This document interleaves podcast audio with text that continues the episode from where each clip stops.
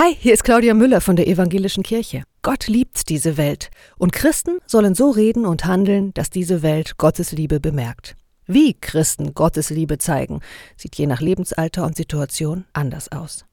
Manchmal zeigt sich diese Liebe leise, berührt nur einen kleinen Kreis von Menschen. So wie damals, als mein Kollege und ich einer sterbenden Großmutter die Hand gehalten haben, während ihre Tochter Notarzt und Pfarrer angerufen hat. Manchmal wird die Liebe auch rausposaunt oder rausgeläutet, so wie am Tag der deutschen Einheit heute vor 33 Jahren. Damals haben Kirchenglocken in Ost und West Gottes Liebe in die Welt geläutet. Was für ein Segen, dass die friedliche Revolution gelungen ist, schienen diese Glocken zu rufen. Diese Wiedervereinigung, schon so lange her.